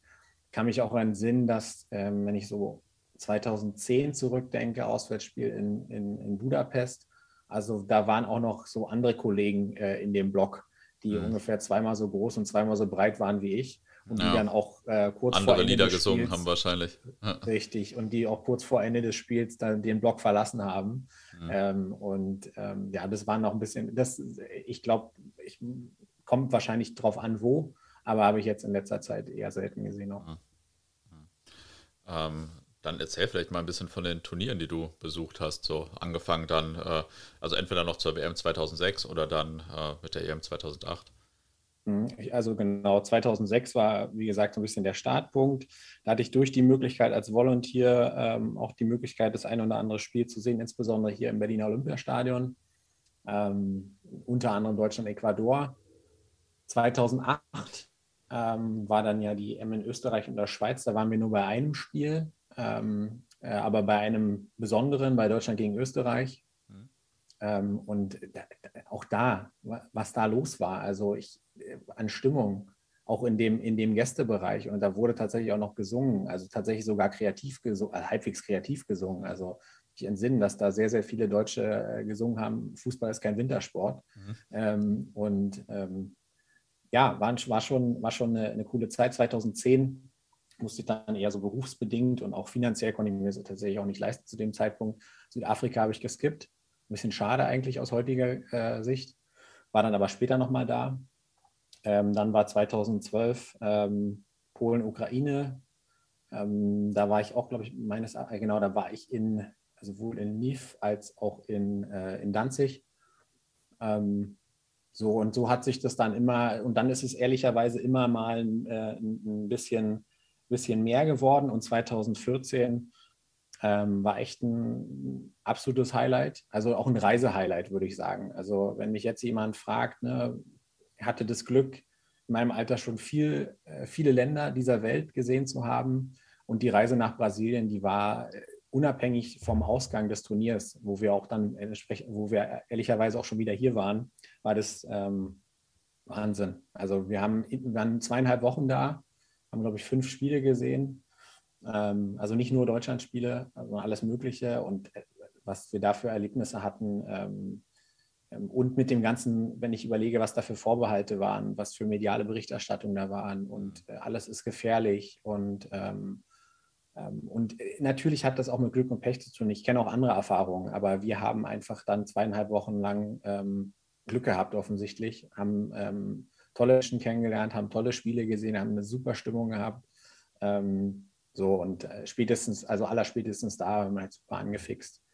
2016 Frankreich dann, 2018 Russland, ähm, genau, also haben, ich war dann bei, war dann bei einigen, war dann bei einigen Spielen, ähm, auch wie gesagt, dann nicht nur Deutschland und immer auch mal ein bisschen in anderen Konstellationen. Also wir waren dann schon so ein bisschen so eine feste ähm, Gruppe, kleine Gruppe, ähm, also ein paar Freunden, die wir da gefahren sind und bin dann zum Beispiel auch 2018 äh, habe ich auch sehr lange überlegt, ob ich es mache. Ich hatte dann ein Viertelfinalticket in der Hoffnung, dass Deutschland da auch spielen würde, was wir, wir wissen dann nicht der Fall war.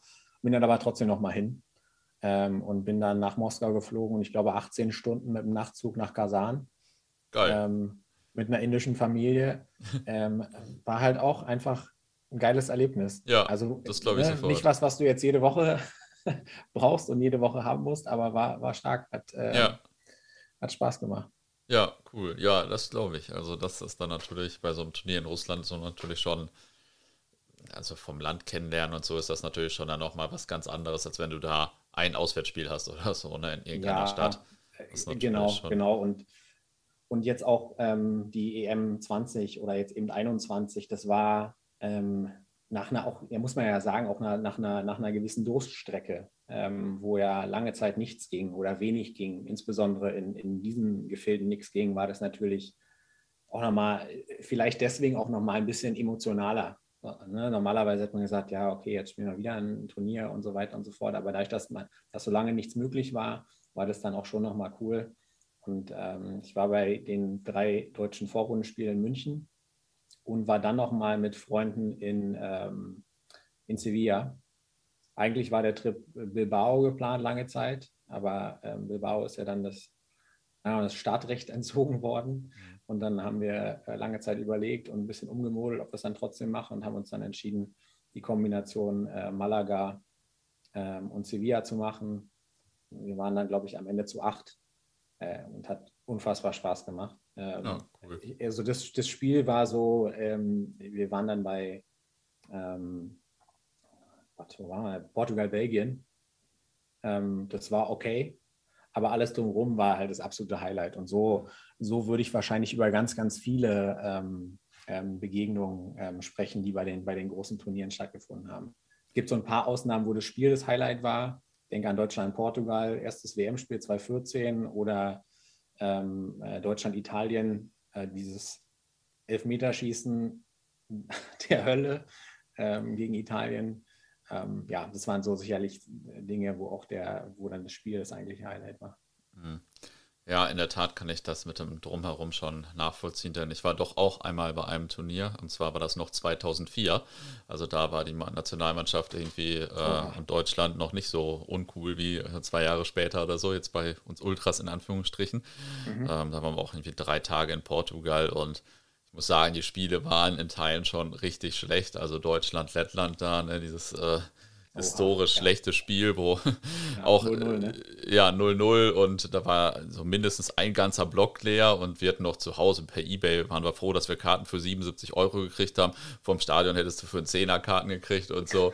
ähm, aber waren auch, die anderen beiden Spiele waren eigentlich ganz gut, wobei ich glaube, bei, ich glaube, Dänemark, Bulgarien war das oder so, da sind schon einige Leute im Stadion fast eingeschlafen, obwohl das gar nicht so schlecht war. Aber wenn du halt jede Nacht im Auto schläfst, dann äh, bist du irgendwann auch ein bisschen K.O. naja, aber da war das drumherum und so natürlich auch alles cool. Deswegen kann ich das schon völlig, völlig nachvollziehen, ja. Ist, äh, ja, vielleicht werde ich in der nächsten Hälfte meines Lebens doch noch mal äh, Turnierfahrer oder so. mal gucken. Wie sieht es denn äh, bei, der, äh, bei dir jetzt mit der WM in Katar dieses Jahr aus? Also es spricht relativ viel dagegen, dass ich da hinfahre. Ähm, also zum einen sind die Leute, mit denen ich zuletzt bei den Turnieren war, haben sich sehr, sehr klar dagegen ausgesprochen. Ähm, gab auch dann schon Alternativvorschläge, ähm, ähm, die Frauen zu besuchen beim Turnier in, in England diesen Jahres. Mhm. Ähm, ich war auch schon, also was den Länderpunkt angeht, ich war auch schon in Katar ähm, vor ein paar Jahren. Das wäre auch wieder so ein Punkt. Und dann äh, äh, gibt es unzählige dir bekannte Gründe, ähm, warum äh, man dieses Turnier vielleicht eher meiden sollte. Deswegen ist die, ist die Tendenz eher Nein. Aber ich kann mich noch nicht zu einem ultimativen Nein, nicht mal ein Spiel oder Nein, nicht mal ein Finale, wenn es dazu käme, ähm, äh, durchringen. Aber die Wahrscheinlichkeit ist gering, dass ich fahre. Wir werden sehen. Frag mich mal im Dezember nochmal. Ähm, wahrscheinlich erst im Januar oder so.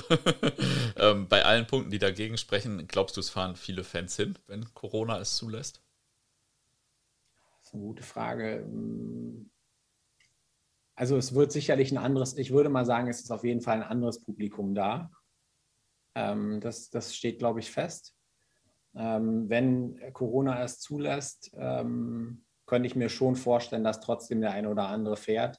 Und ähm, stimmungstechnisch wird es wahrscheinlich keinen großen äh, Unterschied machen, weil es in der Vergangenheit ja eh nicht so wahnsinnig gut war. Hm, also ja, ich, ich, ich nehme an, dass es einige nicht machen werden, einige von den üblichen Verdächtigen nicht machen werden, aber dass es trotzdem noch genügend ähm, gibt, die das, ähm, die es trotzdem machen. Und das ist auch, das ist auch okay. Also ich würde auch, würd auch keinen dafür äh, verurteilen. Ähm, ja, dann kommen wir jetzt mal zum Thema Groundhopping Light, würde ich sagen. Ähm, Groundhopping Light bedeutet, du bist auch abseits der besprochenen Mannschaften unterwegs, äh, aber wahrscheinlich eher ausgewählt und musst jetzt nicht jeden Kunstrasenplatz weghauen oder was ist damit gemeint? ja, genau so. Also ist ja immer, du hast ja eingangs schon gesagt, ja, ähm, äh, die, viele Groundhopper tun sich ja schwer damit, sich als Groundhopper zu bezeichnen was sicherlich auch daran liegt, dass es einfach Leute gibt, die da in einer ganz anderen Liga unterwegs sind. Also die mhm. das wirklich als ihre, also Lebenselixier, möchte ich mal fast sagen, machen, ja, die, die wirklich das ganze Jahr, ihr ganzes Jahr komplett danach ausrichten. Ähm, und hunderte von Länderpunkten haben und tausende von Spielen gesehen haben. So, und das ist, das ist bei mir nicht der Fall, sondern bei mir ist Groundhopping die ideale Kombination meiner beiden Leidenschaften. Und das ist Sport und Fußball auf der einen und Reisen auf der anderen. Ähm, und ähm, so, so definiere ich das, so definiere ich das für mich. Und natürlich bin ich schon auch so ein bisschen, ähm, also jeder Groundhopper sammelt ja auch so ein bisschen. Ja. Und ähm, natürlich ähm, freue ich mich über jeden weiteren Länderpunkt und ähm, oder über eine, eine, eine, Liga, die ich, die ich komplett habe. Ähm, und wenn ich irgendwo wohin fliege, hinfahre, dann ist der Reflex natürlich da, das entsprechend so zu planen, dass eben auch ein, ein, äh, ein Spiel da möglich ist. Ich hatte aber auch in der Vergangenheit, jetzt insbesondere, glaube ich, in so vor der Corona-Krise war es aber echt, ist echt blöd gelaufen an der einen oder anderen Stelle. Da war es so, dass ich wirklich dann echt nicht viel machen konnte in dem Moment, wo, wo ich dann da war. Ähm, und ich lasse, macht aber, ne, sagtest du auch, ne, nicht jeden Kunstrasenplatz kreuzen. Ich mache dann auch nicht alles. Also an, ich fahre jetzt ins Ausland und da ist irgendwie 300 Kilometer weg äh, irgendein ähm, Viertliga-Game und ich habe den Länderpunkt schon, dann wird es wahrscheinlich eher nicht passieren. Ähm, auf der anderen Seite versuche ich natürlich immer die beiden Sachen äh, zueinander zu bringen, mhm. wenn es geht. Ja, ja. Ähm, was waren dann vielleicht so die besten äh, Spiele, die du beim Hoppen besucht hast, also sportlich oder in Bezug auf die Fangruppen oder wo dir das Stadion am besten gefallen hat? Ja, ist tatsächlich immer auch eine schwierige Frage oder die, die, die Superlativen. Ne? Was ist dein Lieblingsstadion? Was war dein bestes Spiel? Ja, ja. Boah, das ist, glaube ich, ist deutlich leichter zu fragen als zu beantworten.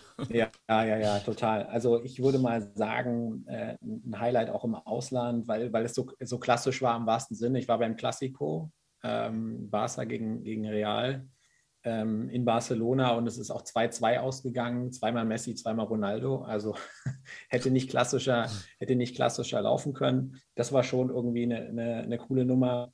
Auch wenn man sagen muss, dass insbesondere auch Barcelona natürlich auch echt, auch zum damaligen Zeitpunkt schon echt vom, mhm. Stadion-Tourismus geprägt war. Also ich hatte unzählige ähm, Leute um mich rum, ähm, die, ne, also ganz, ganz viele ähm, Asiaten, die auch explizit dann eben dahin gekommen sind und die wahrscheinlich 500 oder 1000 Euro bezahlt haben. Ähm, so und dann aber natürlich die ganze Zeit irgendwie ihr Handy in der Hand haben und es ist natürlich nicht so viel mit der Fankultur zu tun. Ähm, das war sicherlich aber trotzdem unabhängig davon absolutes Highlight und ich war 2004 im Highbury, im, äh, im alten Arsenal-Stadion beim allerletzten Spiel der legendären Serie. 3-1 gegen Aston Villa. Auch absolutes Highlight und ich mochte auch dieses, dieses Stadion einfach. Ne? Es war ja verkannt, es hieß ja immer Highbury the Library. Ähm, aber gerade, also das war das erste Mal Insel. Ähm, dann war das fußballerisch vom anderen Stern, was die damals gespielt haben. Ähm, und dann ähm, weiß ich noch immer, wenn man ne, ist ja auch bekannt, komplett Sitzplätze. Äh, wird ja gerade ein bisschen dran gerüttelt, aber ne, damals alles Sitzplätze und dann immer, wenn ein Angriff kam, die Leute aufgestanden und haben diese Klappsitze, sind die Klappsitze immer so hochgeklappt. Mhm. Also war ein ganz, ganz, ganz eigener, ganz eigener Sound. Ähm, das war sicherlich besonders. Ja, Highbury ähm, ist, finde ich, so ein richtiges Beispiel für äh, für etwas, was früher mittelmäßig bis schlecht war und heute doch ein bisschen die gute alte Zeit ist, sage ich mal. Total, hat man ja mit total. so, hat man bei vielen Sachen, aber hat man auch bei äh, einigen Stadien, sage ich mal jetzt. Das Münchner Olympiastadion war jetzt ja groß gehypt, äh, weil man es endlich wieder machen konnte und viele waren endlich mal wieder da, weil man da früher so viel erlebt hat. Und früher war es eigentlich in erster Linie ein Scheißstadion, in dem wir immer nass geworden sind und abgeschossen wurden. Aber heute, wenn ich da jetzt nochmal wäre demnächst oder so, dann würde ich es auch richtig feiern. Das so ist äh, wirklich ziemlich lustig. ja, das ja. ist äh, echt amüsant. ja. Ja, und ähm, also was an architektonisch, ähm, Giuseppe Miazza Stadion, äh, waren wir damals auch in einer geilen Zeit da. Ich glaube 2008 beim AC Milan gegen Udine, die haben die, glaube ich, 5-1 weggefiedelt mit Beckham, mhm. Ronaldinho und, äh, und Co. Ähm, Ronaldinho, weiß ich gar nicht, da habe ich jetzt auch Quatsch erzählt, aber Pardo auf jeden Fall. Ähm, sensationell ähm, und einfach von der Architektur ein geiles Ding. Es ist äh, schade, dass bald abgerissen wird. Und, mhm. Ähm, und ich finde tatsächlich auch, ich habe so ein bisschen so eine Hassliebe auch zum Berliner Olympiastadion. Ähm, mag den Verein, der da hauptsächlich spielt, jetzt nicht so wahnsinnig gern und die ist in der Regel auch ein Trauerspiel irgendwas zwischen 15.000 und 40.000.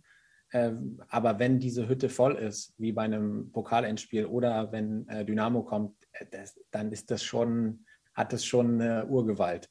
Ähm, mhm. Und das hat schon, hat schon was Cooles. Und ähm, was ja auch gesagt, ne, wie wechseln sich die Perspektiven? Und ähm, wir haben ja auch über die ganzen Stadionneubauten mal kurz gesprochen, dass, das, dass da viel Charme verloren geht. Ich finde, eine, ein Stadion, wo es ganz gut gelungen ist, ist tatsächlich Marseille ähm, so von dem alten Stadion, jetzt mit dem, mit dem neuen, modernen, mit dem Dach, fand ich ziemlich cool. Ähm, auch wenn ich es da bei, bei ähm, tatsächlich bei Jogi Löw halte.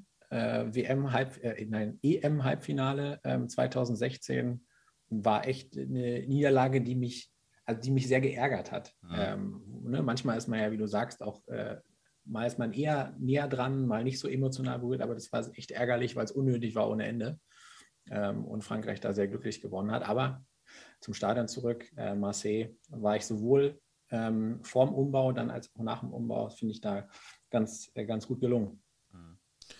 Welche Länder haben es dir denn besonders angetan und in wie vielen Ländern warst du jetzt eigentlich mittlerweile? Also ich stehe jetzt bei 54 Ländern. Mhm. Ähm, ist schon viel, muss man sagen. Also ich habe jetzt auch nochmal, wenn ich so danach denke, war, waren schon einige dabei, aber es sind auch noch einige offen, ähm, ja. insbesondere so in Richtung Südamerika. Sagen ja viele so, ne, gerade Argentinien, äh, das Mecker eines Fußballfans oder eines Groundhoppers, steht also noch aus. Ähm, welche Länder haben es dir besonders, äh, besonders angetan? Ähm, also ich, äh, auch wenn das inzwischen sich auch ein bisschen geändert hat, ich mag immer noch die, die, die Fußballkultur auf der Insel, fand immer noch äh, ich war so 2009 viel da. Ich da mal drei Monate in, in, in Doncaster war mhm. und habe das zu, als, als, Gelegenheit genommen und habe da sehr, sehr viel abgegrast. Das, das äh, fand ich schon cool. Und ansonsten macht es, glaube ich, die, ähm, macht es die Unterschiede in der, in der Fankultur, äh, glaube ich, aus. Ne? Auch wenn man so die einzelnen Kontinente ähm, vergleicht, ähm, auch ne, zu Asien oder auch zu Afrika. Ähm, da waren schon einige äh, interessante Dinge dabei. Wir waren, als wir in Seoul waren, war plötzlich auf der Mittelebene des Stadions so eine Band, eine Animateurband im Stadion. Und wir gedacht, was soll das denn? Aber es fanden die irgendwie alle cool. Und äh, es war halt irgendwie auch dann ähm, eine, eine, eine, besondere ähm, Komponente. Und ähm, ja, wir waren natürlich auch in, in, in vielen kleineren Ländern, wo der Fußball nicht so eine Präsenz hat wie, wie hier vielleicht. Ähm, oder zumal wir dann, dann da rumgereist sind und dann nicht immer die Möglichkeit hatten, jetzt das Cherrypicking zu betreiben, was ich so gerne mache. Und dann haben wir halt, also im Oman haben wir ein Fußballspiel besucht, ähm, also das unterste Kante, aber es, es war ein offizielles Fußballspiel und es war eine Tribüne. Und ich, gefühlt regnet es dreimal im Oman im Jahr und wir waren auch exakt da, als es geregnet hat. War gar nicht so einfach, diesen Tag zu treffen.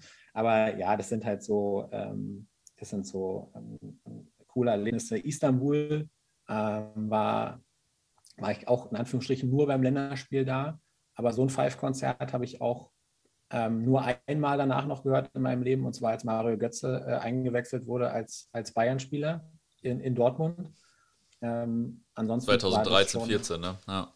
Ich glaube, ja. Ähm, das, war, das war sicherlich ähm, ähm, sehr, sehr, ähm, war, war unglaublich prägend, ähm, unglaublich laut.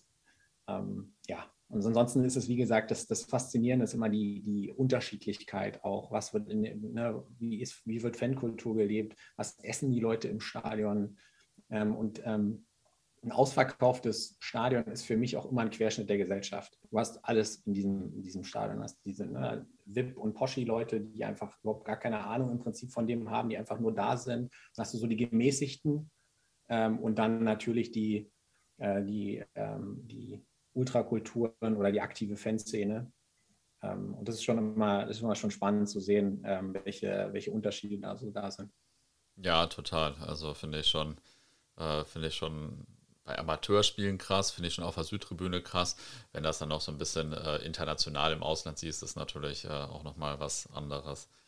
Ähm, ja, du kennst ja das Spiel. Zum Abschluss frage ich immer nach einer interessanten oder amüsanten Anekdote. Ähm, hast du auch eine für uns? Ja, vermutlich gibt es auch viele, glaube ich. ähm, ich könnte eine erzählen von der äh, Europameisterschaft 2008 in Wien. Ich habe ja gesagt, wir sind da, waren da nur, nur in Anführungsstrichen bei einem Spiel. Ähm, ich war damals im Studium, ähm, auch mitten in, der, mitten in der Klausurphase. Also der, der Zeitpunkt des Spiels kam denkbar unglücklich. Ähm, ich, aber gut, ich habe mir gedacht, ja, hilft ja nichts. Und sind dann da ähm, mit einem Dreier Golf hingefahren und ähm, hatten auch, ne, hatten im Vorfeld auch drei Tickets und liefen dann im Vorfeld, waren dann schön im Prater, hatten auch das eine oder andere Kaltgetränk ähm, äh, vorm Anstoß und sind dann so da vorm, vorm Spiel, vorm Stadion rumgetingelt. Und ähm, vorm Hauptbereich tingelten dann der ein oder andere, ähm, die eine oder andere Sportprominenz da rein gerade. Ähm, und viele kannte man, da haben wir auch mal hier und da auch mal ein Foto gemacht. Und dann liefen wir so und dann sage ich hier, das ist auch ein, ähm, das ist ein Moderator vom, vom MDR. Und die anderen sagen, ja, stimmt, ist ein Moderator vom MDR. Und wir gehen hin zu dem vermeintlichen Moderator vom MDR ne, hatten dann äh, versucht, darüber ein Gespräch aufzubauen sagt er, nee, nee ist, äh, ist er nicht. Ist kein, äh, also tut mir leid, Jungs, ihr seid da schief gewickelt. So, dann gehen wir weg und sind so ein paar Meter weg und dann schlage ich mir auf die Stirn und denke, nee, nee, völlig falsch, ist Christian Heidel. ist der, ist der, äh, nichts mit dem MDR zu tun, ist der Manager von Mainz 05. So, und dann sagen die anderen, ja, ja, jetzt willst du uns wieder verarschen, du hast uns jetzt eben schon blöd gemacht. Ähm, nee, sag ich, guck mal, guck mal wirklich nochmal hin. Und dann äh, war es tatsächlich auch so. So, dann wir zurück. Wir zu ihm, haben wir noch einen zweiten Versuch und ähm, fand er dann auch sehr lustig. Wir auch. Und haben wir ein Foto mit ihm gemacht und dann waren wir im Begriff zu gehen. Und sagt Christian Heidel zu uns, Moment mal, Jungs, ähm, habt ihr Tickets fürs Spiel? Ich so, ja klar, sonst, äh, sonst hätten wir den, den, die weite Anreise hier nicht ähm, äh, angetreten. Und dann sagte er, pass auf, ich, er hätte einen Vorschlag zu machen. Er hat auch Tickets. Oder nee, er fragte dann nochmal genauer, ja, wie viele Tickets habt ihr? Dann sage ich, ja, wir, wir sind drei, wir haben drei Tickets. Welche Kategorie dann? Ja, die schlechteste drei. Okay. Mhm. Ja, weil er wird uns gerne was anbieten. Er würde gerne seine Tickets tauschen. Er würde gerne seine vier Tickets Kategorie 2 gegen unsere drei Tickets Kategorie 3 tauschen. er sagt, also grundsätzlich sehr gerne, aber es macht ja gar keinen Sinn. Also, ähm, und äh, sagte dann so, nee, nee, das ist schon, ist schon in Ordnung so. Und äh, die haben dann noch so gesagt, also, hey, seien Sie uns nicht böse, aber wenn Sie uns hier über den Nuckel ziehen, dann sind wir erstes bei der Presse, das wollen Sie doch nicht. Und dann hat, hat, er gesagt, nee, nee, das ist nicht seine Intention. Er, hat, er hätte jetzt nicht so Lust gerade auf die Leute, äh, die da bei ihm in der Nähe waren. So, und dann aber gesagt, getan. Wir haben die Karten getauscht mit Christian Heidel. Die äh, vierte Karte hat uns äh, den kompletten Trip finanziert. Das war damals als Student jetzt nicht so verkehrt.